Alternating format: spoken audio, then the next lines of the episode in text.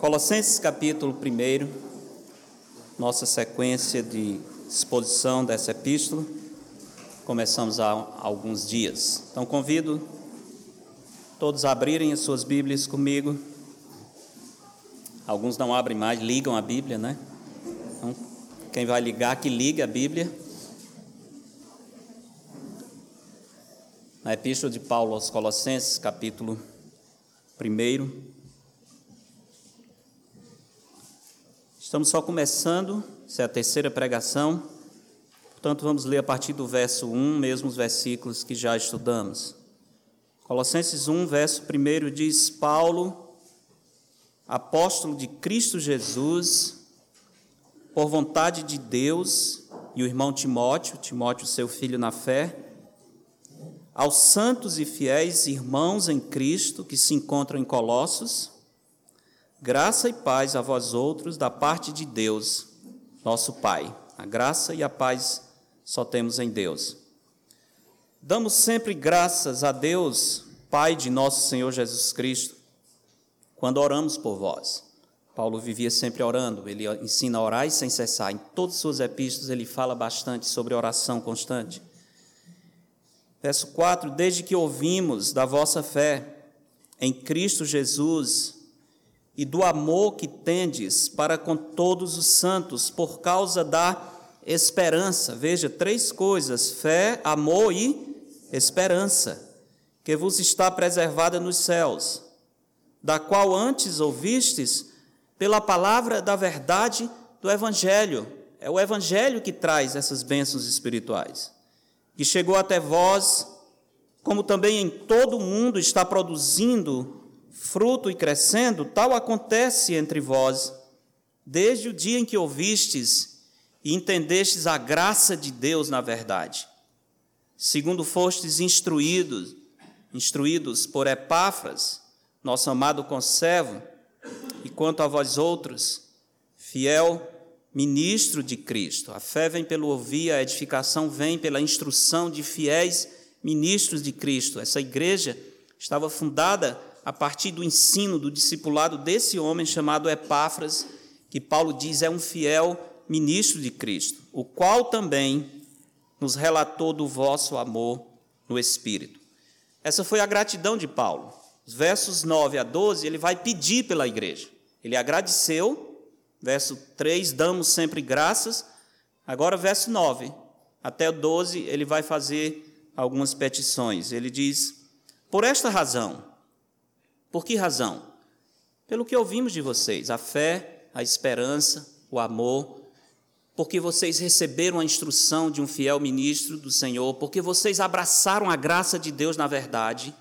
Por esta razão, também nós, desde o dia em que o ouvimos, não cessamos de orar por vós e de pedir que transbordeis de pleno conhecimento da Sua vontade em toda sabedoria e entendimento espiritual, a fim de viverdes de modo digno do Senhor, para o seu inteiro agrado. Como é que se vive para o inteiro agrado de Deus? Frutificando em toda boa obra e crescendo no pleno conhecimento de Deus. Também sendo fortalecidos com todo o poder, segundo a força da sua glória, em toda perseverança e longanimidade, e, com alegria, dando graças ao Pai, que vos fez idôneos à parte que vos cabe da herança dos santos na luz.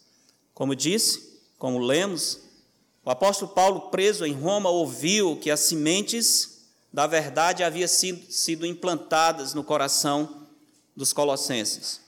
Sabendo disso, Paulo se dirige a Deus e Pai de nosso Senhor Jesus Cristo, dando graças pela salvação e pedindo que haja crescimento. Se houve nascimento na fé, tem que haver crescimento. Uma coisa está diretamente ligada com a outra.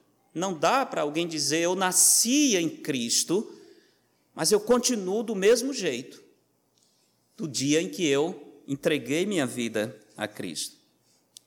Felizmente, há muitos casos de pessoas que professam a fé em Cristo, mas continuam meninos em termos da sua maturidade na fé. A Bíblia fala daqueles que, a despeito dos anos, continuam crianças em Cristo, sempre necessitando de leite. Paulo diz aos Coríntios: Leite vos dei a beber, não vos dei alimento sólido. Por quê? Porque ainda não podíeis suportá-los, nem ainda agora podeis, porque ainda sois carnais. Que tristeza! Tanto tempo de fé, tanto tempo ouvindo a palavra de Deus, e olha, a igreja de Corinto ouviu o melhor pregador do mundo depois de Cristo, naturalmente. Ele foi o primeiro grande pregador. Mas Paulo, grande pregador, 18 meses em Corinto, pregando. Pessoas sendo expostas à verdade, pregada pelo próprio apóstolo Paulo. Mas continuavam meninos em Cristo. Que tristeza, que desperdício não ter aproveitado aquela verdade e colocado em prática para frutificar e crescer para a glória de Deus. Apóstolo Paulo, grande pregador, podia dizer isso. Infelizmente, depois de tanto tempo ensinando, ainda alguns de vocês não cresceram na fé. Paulo está feliz que na igreja de, dos Colossenses o evangelho tem sido aceito por muitos, mas ele reconhece que isso não é bastante. A alegria de ver o nascimento tem que ser seguida pela alegria de ver o crescimento. Não é? Todas as coisas. Pense no seu filho. É, muito, é muita alegria, muita emoção o dia em que ele nasce. Mas imagina, você teve o seu filho, passou seis meses, oito meses, um ano, e ele está exatamente igual ao dia que nasceu. Não tem mais alegria. Aí aquilo que era alegria se tornou tristeza, porque a alegria está em ver crescendo, amadurecendo começa a ser preocupante. Paulo está pensando nos irmãos em Colossos, sabendo que a igreja está sendo ameaçada por falsas doutrinas, e muitos inclinados a aceitar aquelas falsas doutrinas, Paulo diz: irmãos, vocês têm que crescer. Se vocês nasceram verdadeiramente no Evangelho, como eu ouvi, eu acredito que aconteceu, os frutos têm que aparecer. Jesus diz no Sermão do Monte: pelos frutos se conhece as árvores. Se de fato houve o nascimento, o novo nascimento, tem que haver o crescimento em Jesus Cristo. Mês passado eu recebi uma carta, e muitos de vocês receberam, do nosso missionário Ronaldo. Eu espero que leram. É cruel, é triste receber a carta de um missionário e não ler. E a Talita cobrou, lembra disso, quando ela estava aqui, não foi? Então, você não gosta de ler, pelo menos para atender o pedido da cobrança italita, leia as cartas do Ronaldo. Ela estava compartilhando como é bom saber que as pessoas leem. Mas a carta do Ronaldo foi interessante. Foi no dia 9 de fevereiro. Diz assim: Dile Timor-Leste, 9 de fevereiro de 2019. Olá, queridos irmãos e cooperadores em Cristo. Jesus disse para os seus discípulos: Não dizeis vós que ainda há quatro meses até a ceifa? Eu, porém, vos digo: erguei os vossos olhos e vede os campos, pois já branquejam para a ceifa. João 4 e 35. E o Ronaldo continua: Meus irmãos, creio que começamos esse tempo bendito de colheita aqui no Timor-Leste. Que alegria! Plantamos a semente da salvação por mais de quatro anos e nenhuma conversão aconteceu. No entanto, Deus, na sua soberania, nos deu perseverança no trabalho e agora começamos a colher os frutos para a glória de Deus. Pouco adiante, ele diz: As dúvidas e perguntas são muitas,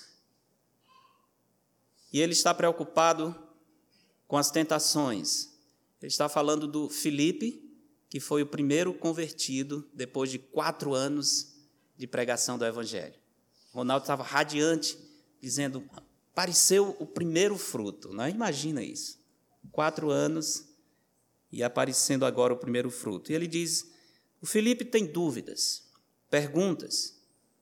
Ontem, em nosso último estudo, ele saiu com muito medo de cair em pecado ao aprender que Deus fala especificamente sobre os pecados de natureza sexual. Que foi um pouco o resumo da alegria do missionário. Agora vamos imaginar que em fevereiro de 2020, Ronaldo nos mandasse uma outra carta lá do Timor-Leste, dizendo: Irmãos, acerca do Felipe, eu estou preocupado.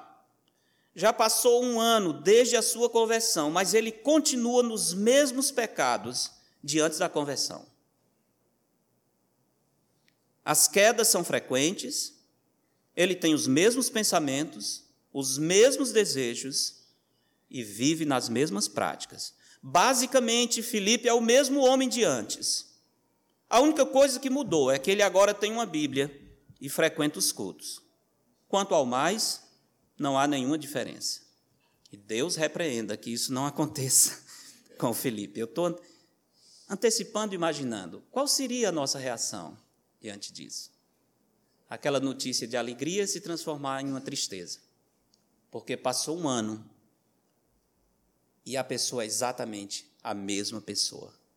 A pergunta que vem é: nasceu de novo? Houve realmente nascimento? Porque não há, não tem frutos de crescimento. Quando uma pessoa aceita o evangelho, quando a fé em Cristo é um fato, a Bíblia diz que acontece uma mudança tão grande que o Senhor descreve a Nicodemos em João 3 como um novo nascimento. Se alguém não nascer da água e do espírito, não pode ver o reino de Deus. Nicodemos até se espantou, disse: "Como é que pode um homem nascer sendo velho?" Ele entendeu que era uma coisa grave, só que ele achava que era o nascimento natural. Mas Jesus usou essa ideia de nascer de novo para mostrar a tremenda transformação que a presença de Cristo faz na vida de uma pessoa. Quando Cristo verdadeiramente conquista um coração, a mudança tem que seguir. Meus irmãos, isso é extremamente importante, todos que estão aqui, porque corre o risco de muitos ouvirem, ouvirem, ouvirem e continuarem enganados. Como é que eu sei que de fato o meu coração foi conquistado por Cristo, que de fato Jesus é o Senhor da minha vida. Bem, deve estar havendo frutos, deve estar havendo crescimento. Eu devo estar passando por um processo de transformação, lento ou rápido, nem todo mundo vai no mesmo passo, mas mudanças estão acontecendo. Eu posso perceber, eu não sou a mesma pessoa. Algo é diferente em mim os meus pensamentos, os meus conceitos, os meus gostos, a minha maneira de ver a vida, meu relacionamento com as pessoas, os meus valores não são os mesmos. Algo aconteceu em mim. Eu nasci de novo. Importante olhar, pensar nisso, porque nós corremos o risco de ficarmos acomodados com a religiosidade. Acho que esse é o grande temor de qualquer pregador fiel. Grande temor depois de pregar, pregar, pregar, ensinar. O risco de alguém ficar acomodado simplesmente e diante de Cristo ser reprovado e o Senhor dizer: Eu nunca vos conheci. Qual é a evidência de que a fé é autêntica? Mudança, transformação, desejos santos, maturidade, semelhança com Cristo que vai ganhando a cada dia. Essa é a evidência. Meu amigo, meu irmão, se você não vê isso na sua vida, se preocupe. Se preocupe verdadeiramente. Onde há salvação, os frutos da salvação têm que aparecer. Ser salvo em Cristo significa entrar num processo de transformação que faz da pessoa outra pessoa. Há pessoas que se convertem transformação é tão grande que até fisicamente a afeição é diferente. Vocês já viram isso? Eu já vi muitos. A afeição fica diferente. Era tão feio, ficou mais bonito, né? Era mais uma aparência, claro. Salomão diz: o coração alegre faz o quê? Aformoseia o rosto. Lógico, lógico. Se alguém tem a alegria de Cristo dentro de si, ele ainda ganha assim de bônus um, um, um pouco mais de, de beleza, né? É beleza. Não vai desfilar nos palcos da moda e tal, mas pelo menos dá uma melhorada, não há dúvida. Né? Mudança completa, a mudança vem no rosto. E eu estava pensando aqui no nosso missionário Ronaldo. Quem conheceu o Ronaldo antes dele ser convertido? Né? aqui. Né? Fabrício conheceu. E outro dia eu, Mário conheceu também. Conheceu bem, não foi, Mário? Anísio conheceu. Quem conheceu o Ronaldo antes de ser convertido nunca vai esquecer do Ronaldo. Quem era o Ronaldo? Eu encontrei um homem que morava ali por perto e depois perguntou: aquele rapaz daquela, da, da, missão do senhor é, é o, o Ronaldo? O Ronaldo que era dele? Eu não acredito, não, é ele, é ele. Rapaz, só Deus mesmo para fazer uma coisa. Que eu conhecia aquele menino, eu sei. Muitos conheceram. Deus mudou, é outra pessoa, absolutamente completamente outra pessoa. Mudou, inclusive, o rosto. Melhor para Talita, né? Que o bicho era desengonçado, né? Deu uma, deu uma melhorada. Cristo transforma tudo na vida de uma pessoa. Uma pessoa salva por Cristo, ele passa a ser protagonista de uma nova história. E assim, se alguém está em Cristo, é o quê? Nova criatura. As coisas velhas já passaram, e eis que tudo se fez novo. Nova história. Na parábola do semeador, Jesus destaca que o coração que verdadeiramente abraça a palavra, recebe o evangelho, ele será reconhecido por seus frutos. A proporção pode ser diferente, uns produzem a 30, outros a 60, outros a 100, mas nenhum é estéreo. Nenhum é estéreo. Por isso, olhando esse texto de Colossenses, nós vemos o apóstolo Paulo preocupado quanto à frutificação quanto à evidência do crescimento espiritual. Você gostaria de entender os segredos, meios e as evidências de que alguém está crescendo em Cristo? Se você é uma pessoa nascida de novo, sem dúvidas, você vai gostar de entender, vai querer compreender o que que indica o crescimento na graça e no conhecimento do Senhor. O motivo da escrita de Paulo aos Colossenses foi para proteger a igreja contra a infiltração de heresias que estavam atacando uma doutrina central, a doutrina de Cristo. Estavam atacando a pessoa e a obra de Cristo. Paulo sabia, por experiência própria, que Satanás, como Jesus fala na parábola do semeador, uma das suas principais ações e preocupações é arrancar a semente que é lançada. Quando ele não tira a semente, ele traz falsos ensinos, ele cria confusão.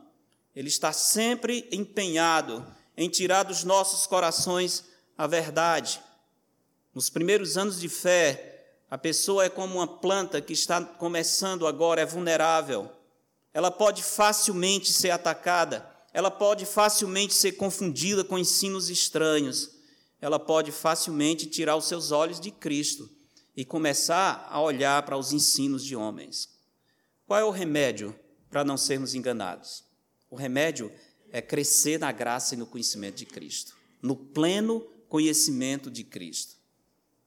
Capítulo 2, verso 5 dessa epístola, Paulo diz que, mesmo distante, fisicamente, ele está sempre atento na igreja. Veja quanto a vida espiritual da igreja. Capítulo 2,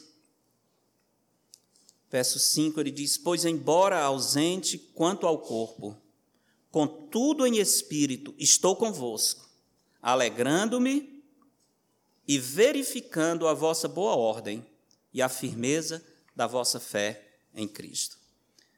Os textos que nós lemos, capítulo 1, versos 9 a 12, o apóstolo Paulo nos ensina que quem recebeu a nova vida em Cristo tem como alvo o pleno conhecimento de Cristo. Quem recebeu a nova vida em Cristo tem como alvo o pleno conhecimento de Cristo. O que, é que essa oração de Paulo nos ensina sobre o processo do crescimento no Senhor Jesus? Ele vai nos ensinar o segredo do crescimento no verso 9, e nos demais versos, Paulo nos ensina as evidências do crescimento em Cristo. Então vejamos o verso 9.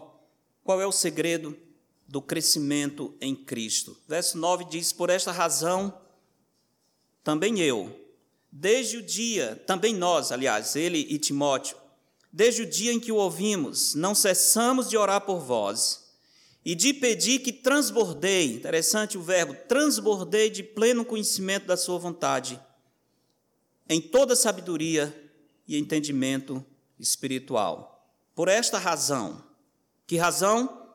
Por causa da notícia acerca da fé, da esperança, do amor, porque estas coisas estavam brotando na igreja a partir da aceitação da verdade do Evangelho. Por esta razão, também nós, eu, Paulo e Timóteo, desde o dia em que ouvimos, não cessamos de orar por vós. Isso não significa que Paulo vivia 24 horas orando pela igreja em Colossos, mas significava que Paulo diariamente e regularmente estava intercedendo pela igreja na cidade de Colossos. Paulo vivia o seu ensino. Em 1 Tessalonicenses 5,17 ele diz: Orai sem cessar. Paulo era um homem de oração, ele orava sem cessar. Ele diz na Epístola aos Coríntios: além, além de tudo, pesa sobre mim a preocupação com todas as igrejas. Então ele orava diariamente, regularmente, pela igreja de Cristo. Depois de informar sobre a sua luta diária em oração em favor da igreja, Paulo apresenta dois aspectos essenciais que eu iria que eu diria são o segredo do crescimento espiritual, que é o real motivo da intercessão de Paulo. O que, que o apóstolo está pedindo a Deus em favor da igreja? Duas coisas. Paulo está pedindo que a igreja alcance o pleno conhecimento de Deus. Esse é o primeiro motivo da sua oração. Eu peço que esta igreja alcance o pleno conhecimento de Deus. E depois ele pede que a igreja viva o pleno conhecimento de Deus.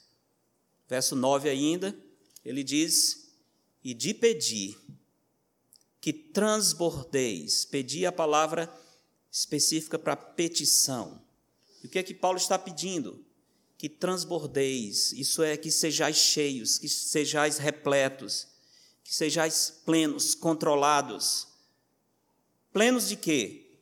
De pleno conhecimento. Expressão pleno conhecimento é uma palavra só na língua original e daria o sentido de conhecimento real, conhecimento perfeito. Não apenas uma informação superficial acerca de quem é Jesus, da sua natureza, do significado da sua obra, do plano de redenção. Não. Paulo diz: Eu oro ao Senhor, irmãos, que vocês tenham conhecimento verdadeiro, intenso, pleno, real. Essa palavra aparece, por exemplo, em 1 Coríntios 13, onde Paulo faz a diferença entre conhecimento e pleno conhecimento. Lá no final de 1 Coríntios 13, ele diz: Agora eu conheço em parte, então conhecerei como também sou conhecido. Há conhecimento e há conhecimento pleno. Paulo diz: Eu estou pedindo que vocês tenham conhecimento pleno. Não é que vocês simplesmente tenham uma informação geral sobre o Senhor, mas que vocês conheçam a Deus de maneira plena. Paulo usa essas duas palavras, transbordar e pleno conhecimento, porque eram palavras utilizadas pelos falsos mestres que estavam trazendo heresia para a igreja. Eles eram chamados de gnósticos. Aliás, essa palavra se tornou conhecida, né? Hoje acho que não é um termo tão estranho. Gnósticos, já ouviram essa palavra? De, de é quase uma seita, um pensamento, né? aqueles que são os, os gnósticos. A, a palavra gnóstico vem de uma raiz grega que significa conhecimento. É uma heresia antiga, antiga. Já na época de Paulo, o início dessa heresia estava começando a, a aparecer e ela vai crescer através dos tempos. Os gnósticos falavam da necessidade da plenitude, e falavam do conhecimento completo ou superior. Você precisa ter um conhecimento superior. Você precisa entender as coisas que as pessoas simples não compreendem. Se quer conhecer Deus, não é só o Evangelho, vocês têm que ter o Evangelho, mas tem mais algumas coisas profundas que só um grupo especial entende. Então vocês têm que se aprofundar em pleno conhecimento. Paulo diz: vocês precisam de pleno conhecimento, mas é pleno conhecimento de Deus e não das doutrinas humanas, das ideias humanas, das filosofias humanas. Não. Vocês precisam ter pleno conhecimento de Cristo. Os gnósticos diziam que o iniciado tinha que ser aperfeiçoado ou experimentado na filosofia, nos segredos sutis das tradições dos grandes mestres humanos. Irmãos, isso é um negócio tão complicado, os mestres humanos, a maneira como eles veem a vida e o desespero desses homens, o desespero. não sei se vocês têm notado, mas me parece que nós estamos chegando no ponto em que o que descreve melhor a percepção dos sábios desse mundo, dos professores, dos pensadores, é desespero. Eles chegaram à conclusão de que não tem sentido, não tem lógica, o problema é muito maior do que se possa imaginar, não há saída e muitos estão se tornando simplesmente cínicos simplesmente cínicos. Eles zombam de tudo, zombam de todos, não respeitam a autoridade. Parece que nesse desespero de não encontrar mais saída, eles simplesmente acham que ser um zombador é a única saída que tem. Eu acho que isso era, era bem a descrição do Ricardo Boechat, aquele jornalista que morreu. Talvez a palavra melhor que descrevesse fosse zombaria. Ele era um zombador, um cara muito inteligente, sem dúvida, muito conhecimento, mas uma pessoa que chegou à seguinte conclusão: não tem jeito, não tem saída. Então eu vou viver, como ele dizia, eu vivo para esculhambar os políticos, eu vivo para, para zombar da vida. Tudo era um motivo de zombaria, de chacota. Não leva a vida mais a sério. Por quê? Porque eles não encontram saída para a vida. Não levam o Brasil a sério, eles não veem saída para o Brasil. E não tem mesmo, não tem mesmo. Dependendo dos homens, não tem. Nós vamos de mal a pior atentados como esse em São Paulo é o começo, vão ter muitos outros. Muitos outros. Não tem jeito. Sem Cristo no coração não tem jeito, só Cristo pode transformar. E de fato, eu creio que esses homens estão absolutamente desesperados. Absolutamente desesperados. Semana eu eu li de um jornalista que era completamente antagônico a um determinado veículo de comunicação, completamente antagônico por causa da sua filosofia, a sua visão diferente daquele veículo, e agora ele é colunista naquele mesmo veículo de informação. E eu fiquei pensando, o que aconteceu na cabeça desse homem? Ele era tão contrário a, a, a esse veículo, e agora ele está escrevendo lá eu não sei, não, eu não sou Deus, mas eu, eu, eu tive a seguinte impressão. Ele já resolveu lançar a toalha. Não tem mais jeito mesmo. Não adianta eu estar escrevendo, de, de, doutrinando, não tem jeito. Sabe de uma coisa? Eu vou tirar uma casquinha do que eu puder. Esse pessoal aqui, eu não gosto deles, não, mas eles vão me dar um bom salário para eu escrever uma coluna lá. Então, sabe de uma coisa? Filosofia não vai resolver. As minhas ideias está tudo perdido, o barco está afundando, eu vou aproveitar um pouco. É a impressão que eu tenho. Se não for o caso dele, mas é o caso da grande maioria. Mas a filosofia humana, o pensamento humano só leva a isso. Por isso, Paulo está dizendo: vocês não precisam de pleno conhecimento, que os gnósticos dizem, vocês precisam do pleno conhecimento de Deus. Se vocês conhecerem a Deus, vocês têm tudo o que precisam. Onde os colossenses podem encontrar a plenitude do completo conhecimento da vontade de Deus. Certamente não seria nas doutrinas humanas, mas em Cristo. Olha o capítulo 2, verso 8, versos 8 e 9. Paulo diz: Cuidado, cuidado que ninguém vos venha enredar com sua filosofia e vã sutileza. Irmão, isso é tão perigoso é, é, é uma coisa sutil, é uma coisa disfarçada, é um conceito aparentemente simples que a gente agarra e aquilo entra no coração e muda a nossa vida. Paulo diz: tenham muito cuidado, que vocês não venham a ser enredados com a sua vã filosofia, vãs sutilezas, conforme a tradição dos homens, conforme os rudimentos do mundo, e não segundo Cristo, porquanto nele, em Cristo, habita corporalmente toda a plenitude da divindade. Então, se eu conhecer a Cristo, eu estou conhecendo toda a plenitude da divindade. Conhecer a Jesus supre tudo o que nós precisamos, todo o conhecimento, toda a orientação, todo o significado para a vida. Uma vez que colocamos a fé em Cristo, nele temos tudo o que precisamos para o crescimento espiritual. Quem deseja crescer, ficar imune aos falsos, aos falsos ensinos, precisa estar firme no Senhor. deve conhecer a natureza de Cristo, deve saber que Ele é Deus e é homem ao mesmo tempo, único, Deus e homem. Deve conhecer a sua obra, que Ele se humilhou, Ele se encarnou, Ele desceu à sepultura, Ele foi exaltado, ressuscitado ao terceiro dia. Deve reconhecer que depois de 40 dias Ele subiu ao céu, que agora Ele está à direita do Pai intercedendo por nós. Ele está coroado como Rei dos Reis. Deve entender o seu ministério sacerdotal Deve lembrar que ele voltará em breve para buscar sua igreja. Deve lembrar que ele vai estabelecer o seu reino, que ele vai reconciliar todas as coisas com o Pai, que ele vai trazer de volta a unidade que foi esfacelada com o pecado. Cristo. Tudo isso por causa de Cristo. Ele é o centro de gravidade de todo o universo. Nós temos que fazer a nossa vida girar em torno de Cristo.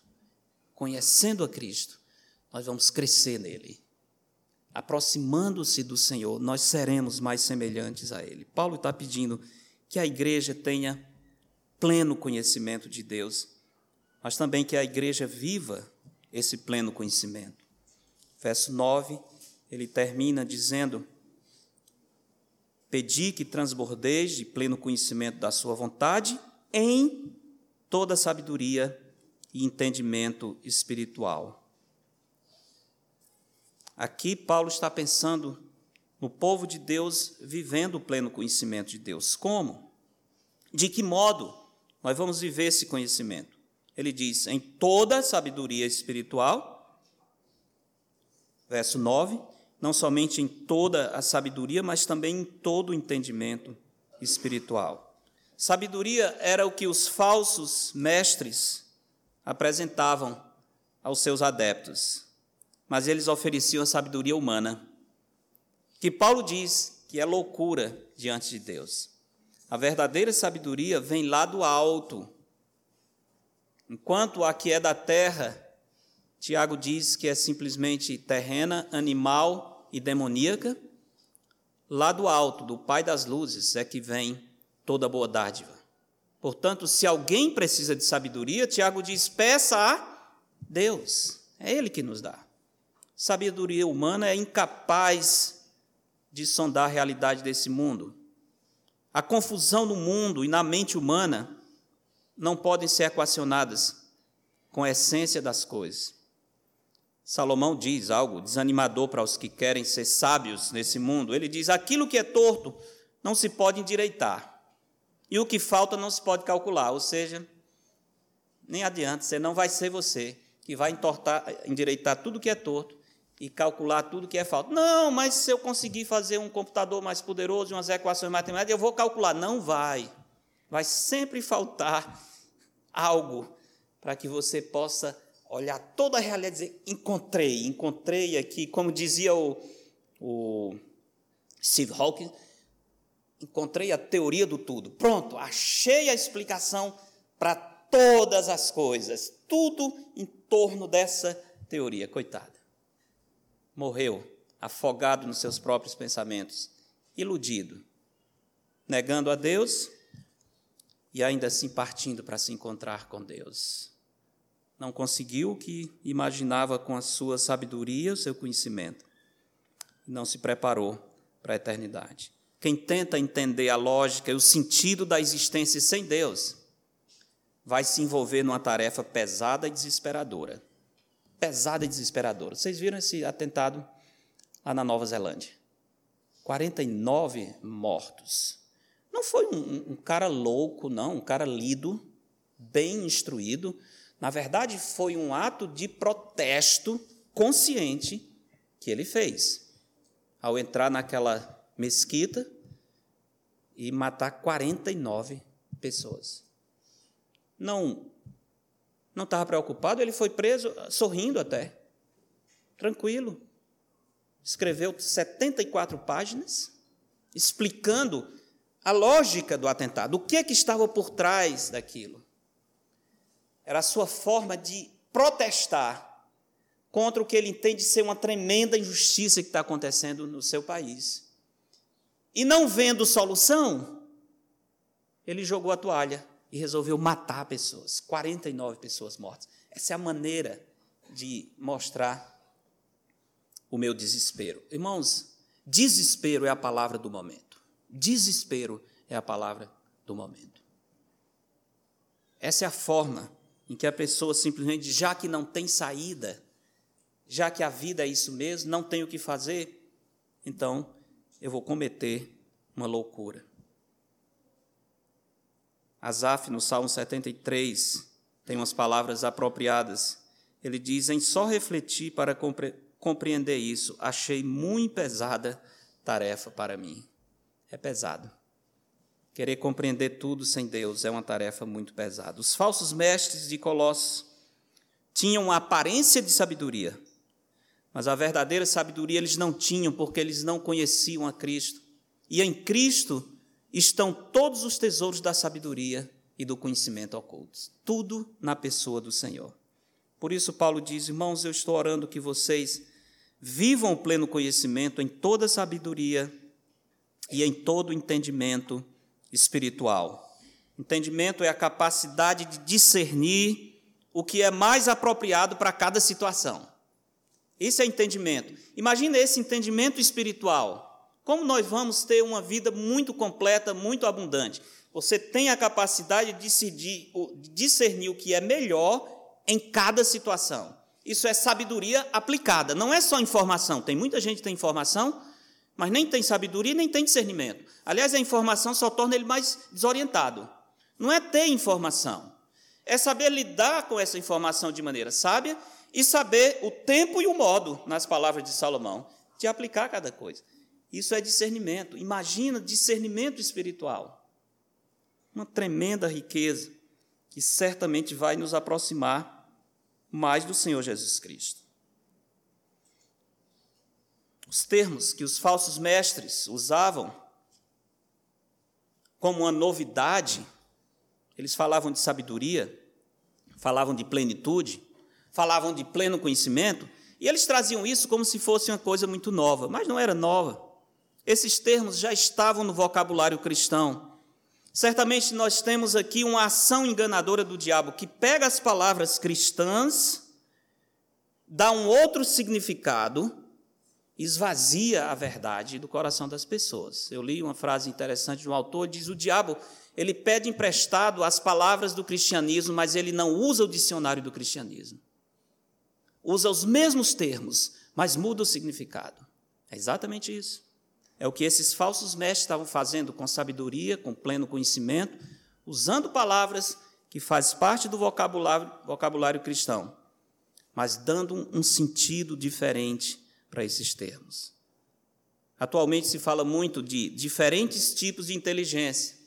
Existe a chamada inteligência emocional, lembra? Foi uma febre, não sei se falam isso, porque vai mudando. Acho que já existe uma outra inteligência que eu não conheço, mas havia há pouco tempo se falou muito de inteligência emocional. Pois Paulo está falando aqui de inteligência espiritual em Cristo. Essa é a maior virtude que nós podemos ter, inteligência espiritual por estarmos unidos a Cristo. Esse é o segredo do crescimento. E as evidências, como é que esse crescimento em Cristo se apresenta, Paulo vai nos dizer na sequência do texto. Quais são as evidências desse crescimento? Verso 10: A fim de viverdes de modo digno do Senhor. Primeira evidência, uma vida digna de quem? Do Senhor. A fim de viverdes de modo digno. A palavra digno significa de igual peso, de igual padrão. Então, Paulo diz: Eu estou orando que vocês tenham pleno conhecimento de Deus em toda sabedoria e discernimento espiritual, para que vocês possam viver o padrão de Deus, para que vocês possam ter uma vida que tenha o mesmo peso do Senhor Jesus Cristo, vivendo para o seu inteiro agrado, a sua completa satisfação. Quando nós servimos a Cristo, nós não vivemos para agradar homens. O crente tem como alvo, como ambição, agradar o Senhor. Esse é o nosso grande, deve ser o nosso grande desejo. Os falsos mestres, Paulo diz aqui em Colossenses, que eles viviam para agradar homens. Nosso desejo é agradar a Deus. Conhecemos o nosso Deus, que é um Deus onipresente, onisciente, um Deus perfeitamente santo, um Deus que conhece as palavras que nós vamos falar antes que elas cheguem à nossa mente. Salmo 139. E se o nosso desejo é agradar esse Deus onisciente, esse desejo vai nos livrar de hipocrisia. Nós seremos autênticos servos do Senhor, porque estaremos diante de Deus, vivendo para agradar a Deus. Não estou vivendo para agradar nenhum irmão, nenhuma irmã. Não estou preocupado se alguém está me olhando se alguém está me vendo, se eu estou num ambiente conhecido ou desconhecido, isso não interessa. Eu estou diante do Senhor e eu vivo para agradar o meu Deus. Esse é o meu desejo. É o que Paulo diz. Eu peço que vocês possam ter esse conhecimento que leve a essa vida digna do Senhor para o seu inteiro, para a sua completa satisfação. Isso é sabedoria, irmãos. A verdadeira sabedoria e inteligência se apresenta na vida daqueles que temem a Deus e obedecem ao Senhor. Do contrário, você pode ser um homem com a cabeça cheia de conhecimento, mas esse seu conhecimento será apenas um raciocínio vão. E talvez a informação servirá, vai servir mais para condenação do que para salvação. O Senhor falando através de Moisés, Deuteronômio 4 e 6, ele mostra a ligação clara entre sabedoria verdadeira e vida piedosa. Olha esse versículo como é interessante. Deuteronômio 4, 6. O Senhor diz: Guardai-vos, pois, e cumpri-os, porque isto será a vossa sabedoria e o vosso entendimento perante os olhos dos povos que, ouvindo todos esses estatutos, dirão: Certamente, este grande povo é gente sábia e inteligente. Né? Deus dizendo: olha, obedeçam ao Senhor, andem conforme os estatutos do Senhor. E os seus vizinhos vão olhar e dizer: olha, como é a vida desse povo. Esse é um povo sábio e inteligente. Por quê? Porque obedecem ao Senhor. Salomão diz: o temor do Senhor é o princípio de quê? Da sabedoria. Quem teme ao Senhor tem sabedoria. Não tem só informação, tem sabedoria, tem discernimento espiritual. A evidência do crescimento é essa vida digna do Senhor. E o final do texto nos mostra que também é uma vida plena do Senhor. Quais são os resultados de viver para o inteiro agrado de Deus? Voltando ao verso 10, Paulo diz: a fim de viverdes de modo digno do Senhor, para o seu inteiro agrado. Como? Primeiro, frutificando em toda boa obra e crescendo em quê? No pleno conhecimento de Deus. Frutificando em toda boa obra e crescendo no pleno conhecimento de Deus. Onde existe vida verdadeira, vai haver frutos. Os frutos verdadeiros também vão aparecer. À medida em que alguém apresenta os frutos da fé, mais frutos aparecem. À medida em que eu estou buscando a Cristo, mais eu vou conhecer a Cristo. É algo que continua. Jesus diz: Ao que tem se lhe dará e terá em abundância. À medida em que eu me empenho em conhecer o Senhor, o Senhor mais se revela a mim e mais frutos vai aparecer na minha vida. As obras acompanham o conhecimento, a cabeça está ligada ao coração. Não somente Paulo fala dos frutos da fé, mas ele fala também da força da fé. Verso 11: sendo fortalecidos com todo poder, segundo a força da sua glória, em toda perseverança e longanimidade. Sendo fortalecidos, note bem, voz passiva, não é eu que me fortaleço, é o Senhor que faz essa obra em mim. Eu sou alvo desse fortalecimento que vem de Deus. Como? Com todo o poder, toda a vitalidade, toda a energia. Segundo a força, de novo uma palavra que significa poder, mas aqui poder que supera todas as resistências, segundo a força poderosa que supera todas as resistências da sua glória. Como? Em toda perseverança. Em toda perseverança e longanimidade. O que é perseverança? Capacidade de suportar o sofrimento sem desistir. Perseverante é aquele que segue. Jó, ele não desistiu. A paciência de Jó ficou notória. E Tiago diz que nós devemos aprender com a paciência de Jó. Longanimidade, capacidade de suportar o sofrimento sem esboçar uma reação rápida de ira ou retaliação. Isso é longanimidade, que é um fruto do espírito é a virtude que nos permite controlar o nosso espírito e agir com mansidão em qualquer situação. Faz parte da essência do amor. O amor é longânimo, lembra? Parte da essência do amor, a natureza do amor é essa capacidade de suportar a injustiça, o sofrimento, sem agir de volta em vingança de maneira rápida. Quando nós não temos perseverança, nós entramos em desespero.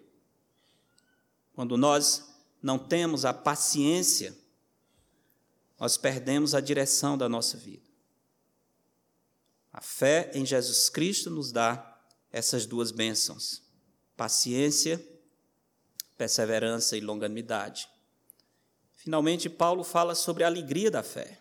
Ele diz: com toda com alegria, dando graças ao Pai. Com alegria, sem murmuração, dando graças ao Pai. É do Pai que vem toda boa dádiva. O que que o Pai fez por nós que deve despertar alegria? Ele nos fez idôneos, competentes, capazes. Para quê? Para receber a parte que nos cabe da herança. Interessante, a palavra herança é a parcela de algo que é dado a partir dos bens de outrem. O Pai nos faz capazes de receber essa herança que é dos santos na luz. Os que estão em Cristo são estes santos na luz, eles não precisam de nova luz, porque eles já têm a luz do Senhor. Essa é a razão porque os servos de Cristo, eles nunca podem se identificar com os que estão nas trevas. Nunca podem participar de qualquer coisa que diga eu estou nas trevas, agora indo para a luz. Se você está em Cristo, você sempre está na luz. Essa é uma razão porque, por exemplo, é, é difícil um crente ser um maçom, porque parte do, do ritual de entrada é você se declarar um filho das trevas que agora está entrando na luz. Como um filho de Deus está saindo das trevas para a luz? Nós saímos das trevas para a luz quando aceitamos o Evangelho. Cristo, que é a luz do mundo, ilumina a nossa alma. Por isso que a doutrina espírita é tão estranha ao Evangelho, porque fala de você ter contato com os espíritos de luz e conhecer essa luz. A verdadeira luz é Jesus Cristo. Quem está em Cristo tem a luz que precisa. Meus irmãos, crescimento espiritual é o resultado do nascimento espiritual. Eu acho que uma boa pergunta é: quais são as marcas do crescimento em Cristo que você vê na sua vida? Coloquei aquela, aquela história fictícia lá do Felipe, do Timor. Mas vamos colocar para nós. Vamos imaginar que uma pessoa que nos viu há um ano atrás nos encontrasse e começasse a conversar conosco que mudanças ele poderia ver na nossa vida, porque passamos um ano andando com Cristo. Que frutos de crescimento ele poderia ver? Ou será que ele iria dizer: o tempo passa, os anos, e basicamente essa pessoa é a mesma pessoa? Há alguns até que se orgulham, não é porque eu sou assim mesmo. Eu sou assim, eu nasci assim, eu sou, é o meu jeito e tal, vou morrer assim. Como é isso? Quem está em Cristo, certo, nasceu assim, sem dúvida. Tem seus problemas, tem seu jeito, seu temperamento, suas manias. seus erros pecaminosos, mas Cristo nos faz uma nova criatura. Não tem essa história de desculpa, é porque eu sou assim, meu pai era assim, é porque. Não. Em Cristo, nós passamos a ser uma nova criatura. Eu acho tão impressionante a mudança, por exemplo, na, nos apóstolos de Cristo. Já estudaram a vida daqueles doze homens? A vida de João e Tiago?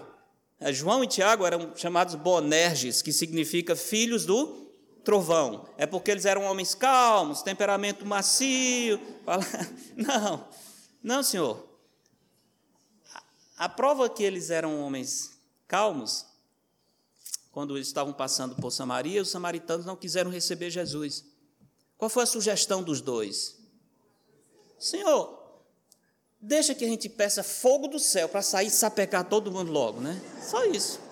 Nada demais, uma lição básica, né? Homens de uma paciência, longânimos, que é uma coisa incrível, né? Não querem não? Pois vou, vou pedir fogo do céu e vocês vão morrer sapecados agora. Imagina isso.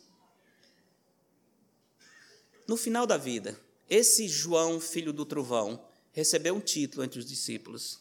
Ele era conhecido como apóstolo do amor. Primeira epístola de João é epístola do amor. Como que um homem de temperamento tão difícil, explosivo, iracundo, se tornou conhecido como símbolo de um homem que amava? Longânimo, paciente, que não se ufana, que não se ensoberbece, que não arde em ciúme, que não busca os seus interesses, que não se ressente do mal, que tudo crê, tudo espera, tudo suporta. Como um homem dessa maneira podia chegar a ter tal virtude?